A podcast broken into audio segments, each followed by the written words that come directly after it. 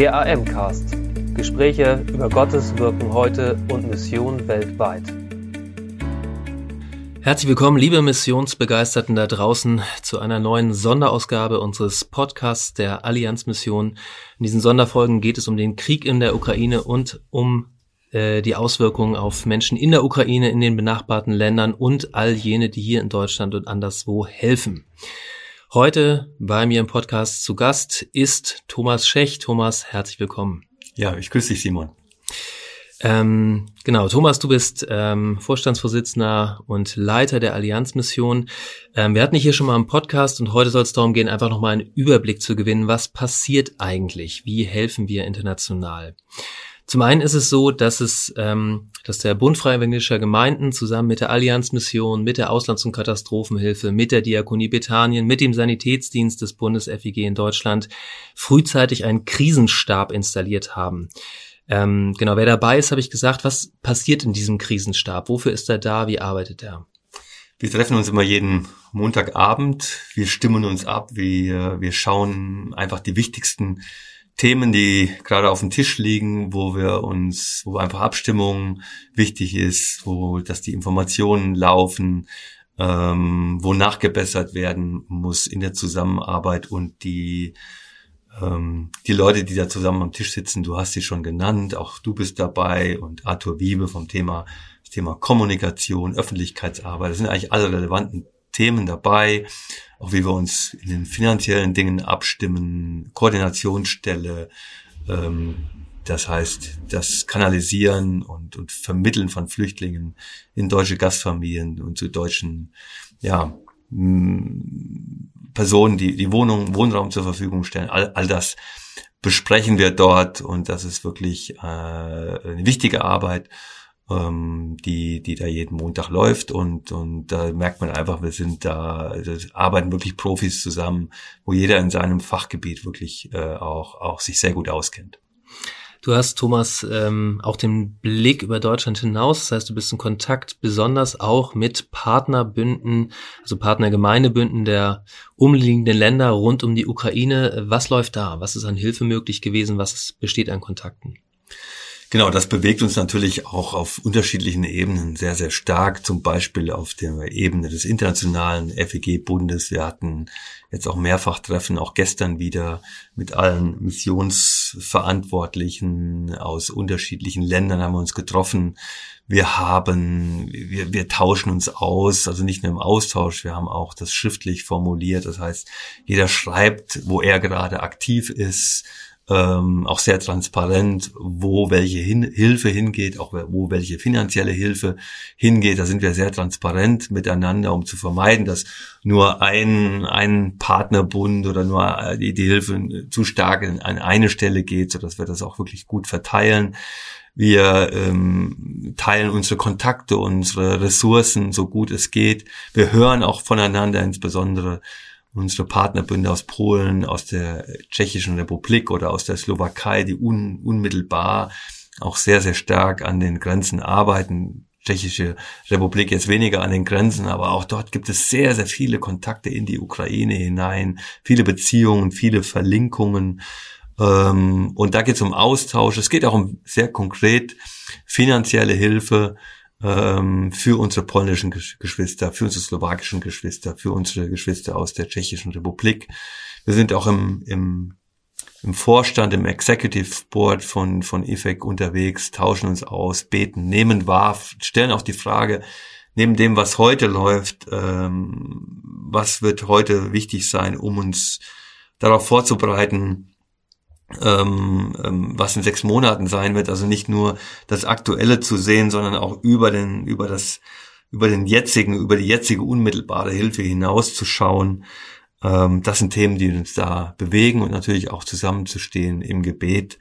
Ähm, das sind sehr, sehr viele ähm, Dinge und auch einfach das Wissen, wir sind in dieser Situation wirklich international verbunden mhm. und gerade unsere osteuropäischen Geschwister erleben diese, erleben diese Solidarität und diesen Zusammenhalt äh, natürlich auch als besonders starken Rückenwind jetzt. Mhm. international verbunden. Genau, du hast ein paar Ebenen genannt. Ich ergänze mal, ähm, es finden intensive Gespräche statt. Einmal auf äh, Ebene der AIM, das ist die Arbeitsgemeinschaft evangelikaler Missionen in Deutschland. Da sind über 100 ähm, äh, freikirchliche Missionswerke zusammengeschlossen auf Ebene des IFEX, also des Internationalen Bundes Freie Evangelischer Gemeinden, auf Ebene der Lausanner Bewegung, die sich weltweit für mhm. Evangelisation einsetzt. Da gibt es ähm, Gebetstreffen, da gibt es Gespräche, ähm, Unterstützung läuft hin und her. Mich würde interessieren, wie wie nimmst du wahr, dass die Thematik auch international, also auch jenseits von Europa wahrgenommen wird? Und was passiert da innerhalb auch der internationalen FEG-Familie speziell? Mhm. Genau, also es wird international sehr wahrgenommen. Vielleicht zwei Beispiele, ähm, die dafür stehen. Eine unserer äh, Partnergemeinden in China hat einen nicht unerheblicher für ihre Verhältnisse ein, ein, ein sehr, sehr großzügigen und, und wirkliches Opfer auch finanziell zusammengelegt, um äh, die Arbeit ähm, im, im Hinblick auf die Ukraine-Hilfe finanziell zu unterstützen.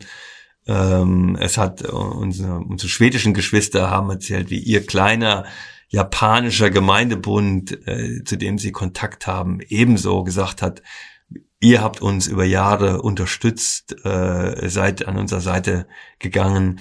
Jetzt wollen wir umgekehrt äh, an der Seite unserer ukrainischen Geschwister äh, sein und an eurer Seite und äh, wollen euch mit auch finanziellen Mitteln aus Japan bestücken, mhm. damit ihr eure Arbeit in Sachen Ukraine-Krise und die Antwort, unsere Antwort darauf tun können. Das, da merkt man auch, wie international, auch weit über Europa hinaus ähm, ähm, das wahrgenommen wird. Oder ein, äh, ein konkretes Beispiel zusammen, zum Beispiel aus Spanien. Ja, es sind äh, spanische Geschwister unseres Gemeindebundes äh, in die Slowakei gefahren, haben dort praktisch einfach mitgeholfen, mhm. äh, tun das zum Teil auch jetzt immer noch. Und gerade in den letzten Tagen, und sie haben auch einen Bus geschickt, und, und dieser Bus ist jetzt auf dem Weg, gerade jetzt, äh, gestern, heute, auf dem Weg nach Spanien, vollgepackt mit ukrainischen Flüchtlingen, hm. die nach Spanien äh, ähm, die, die dort äh, zunächst einmal äh, in, in Sicherheit sind und, und dort bei Gastfamilien unterkommen. Also äh, die auch in Spanien werden ukrainische Flüchtlinge willkommen geheißen und das mhm. finde ich äh, auch mal eine sehr besondere Geschichte. Das ist dann nochmal eine neue Dimension von Busfahrt bis Spanien ja, weiterzufahren. Das sind ja schon 2000 Kilometer hier bis Deutschland. Das ist beeindruckend. Eine, eine beeindruckende Solidarität und ein Zusammenstehen, von dem du berichtest. Ähm, genau, wir sind nicht nur, stehen nicht nur international ähm, mit ähm, mit Christen, mit Partnern äh, in Kontakt, sondern ähm, wir wollen, wir sind auch in Kontakt konkret in die Ukraine rein, helfen nicht nur außerhalb der Ukraine, sondern auch konkret in der Ukraine. Du stehst in Kontakt mit Pastoren aus der Ukraine. Es gibt einen kleinen Gemeindebund von von äh, acht, neun Gemeinden in der Ukraine, die äh, Partnerbund ähm, äh, der Freien Evangelischen Gemeinden auch sind. Vom Kontakt mit den Pastoren und ähm, äh, dem Gemeindebund dort vor Ort, was sind Ihre dringlichsten Anliegen, was kriegst du mit? Wo und wo erleben Sie auch Hoffnungsmomente? Hm. Ja, genau, du hast den ähm, kleinen Bund genannt, der aus der Arbeit der kanadischen ähm, Free Church entstanden ist. Ähm, vielleicht dann nochmal das kurz als kleine Seitenbemerkung. Nicht, dass man den Eindruck hat, äh, in der Ukraine gibt es nur sehr wenige christliche Gemeinden. Äh, der größte Gemeindebund, der baptistische Gemeindebund in der Ukraine, hat 4000 Mitgliedsgemeinden. Wow. Der nächstgrößere Gemeindebund äh, ist mehr ein pentekostaler Gemeindebund, hat 3500 Mitgliedsgemeinden. Ich glaube, man kann insgesamt sicherlich von, von 10.000 Freikirchen in der Ukraine sprechen, so dass man einfach mal auch von den Dimensionen her, mhm. äh, also mit Hunderttausenden von Mitgliedern, einfach mal von den Dimensionen her, ist hat die Ukraine ein, ein langes und, und großes christliches Erbe, das sich auch in einer sehr mhm. vitalen äh, Gemeinde- und Kirchenlandschaft äh, widerspiegelt. Das einfach mal, das weiß man vielleicht nicht nicht nicht unbedingt, wenn man äh, wenn man ähm, vorher mich nicht viel mit der Ukraine zu tun hat. Und was mich schon bewegt, ähm, wir bekommen Nachrichten und E-Mails zum Beispiel von einem Pastor, der uns erzählt, äh, mitten in dieser Krise, wie er äh, weiter feurig und, und, und engagiert das Evangelium in Wort und Tat verkündigt und von zwei Taufen erzählt, wo 21 Leute auf ihren Glauben auf Christus hin getauft wurden, mitten im Krieg, mitten in, in, in, in, einer, in einer Situation von viel, viel Not und viel, viel Neid, Leid, äh, äh, scheint Gottes Licht hinein mhm. und ergreift Gott Leute und, und äh, Leute lassen sich taufen. Ähm, ich denke an einen anderen Pastor, der seine Familie nach Deutschland gebracht hat und dann, äh, um dann ohne, ohne äh, Zeitverlust wieder, wieder umzukehren, zu sagen, ich will jetzt bei meiner Gemeinde sein. Ich will jetzt in meinem Land sein, bei meinen Leuten. Ähm, ich will mutig sein, ich will mit aufstehen, ich will in dieser Zeit äh, an der Seite unseres Volkes, an der Seite unserer Nation sein.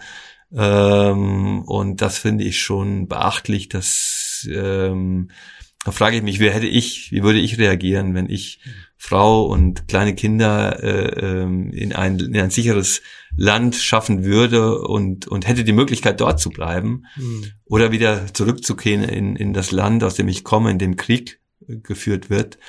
Ähm, das, das ist äh, schon wirklich auch ermutigend und auch herausfordernd für den eigenen Glauben und das eigene Unterwegssein. Mhm. Und vielleicht noch eine Geschichte, die mich extrem, auch an die ich gerne denke, ich mich berührt habe, als wir sehr spontan zwei Kleinbusse gechartert oder gekauft haben, vollgepackt haben mit, äh, mit äh, Hilfsgütern, sehr gezielten bestellten Hilfsgütern und äh, vier Freiwillige gefunden haben, sehr schnell gefunden haben, die diese die diese Busse in die Ukraine bringen, wo sie jetzt gebraucht werden. Äh, werden jetzt benutzt, damit Leute aus, aus umkämpften Städten herausgeholt werden. Mhm. An dem Abend, als diese, diese äh, deutschen Fahrer in der Ukraine angekommen sind, habe ich mit ihnen telefoniert und mit den Geschwistern aus der Ukraine telefoniert per Video, die die deutschen Fahrer aufgenommen haben. Mhm und die Freude und das Lachen und die Tischgemeinschaft mhm. zu sehen, äh, nur zu erahnen durch über, mhm. über Video, die die miteinander an diesem Abend geteilt haben. Ähm, die Dankbarkeit, die Tränen, die da auch geflossen sind in diesem kurzen Video, das hat mich sehr, sehr bewegt und ich glaube, die, die vier Fahrer aus Deutschland werden diesen Abend äh, bei den Gastgebern in der, in der, in, in der Ukraine, ja, mitten auch im Krieg, äh, so schnell vielleicht ein Leben lang nicht vergessen. Wow, beeindruckend. Ich danke dir. Du erzählst schon was von dem, was dich bewegt. Ähm, so in der Gesamtsituation des Krieges, der internationalen Konstellation, dessen, was alles in Kontakten und Hilfen passiert. Wo siehst du momentan die größten Herausforderungen? Wofür können unsere Hörer beten? Für dich konkret, aber auch ähm, so für die gesamte ähm, Arbeit, die über den Krisenstab läuft, über die gesamten Kontakte international für unsere Geschwister in der Ukraine. Also zunächst mal möchte ich uns alle herausfordern, und das tun wir sicherlich auch in vielen, vielfältiger Weise, um Frieden zu, zu beten. Ja. Äh, für die Verhandlungen zu beten, die, so hat man jetzt in den letzten Tagen doch den Eindruck, etwas intensiver geworden sind, wo so ein ganz klein, klein mini bisschen vielleicht sowas wie Hoffnung aufkeimt, dass sich auch durch die festgefahrene Gesamtsituation vielleicht doch auf dem Verhandlungstisch Dinge bewegen können. Das ist mhm. jedenfalls mein Gebet und das darf unser gemeinsames Gebet sein.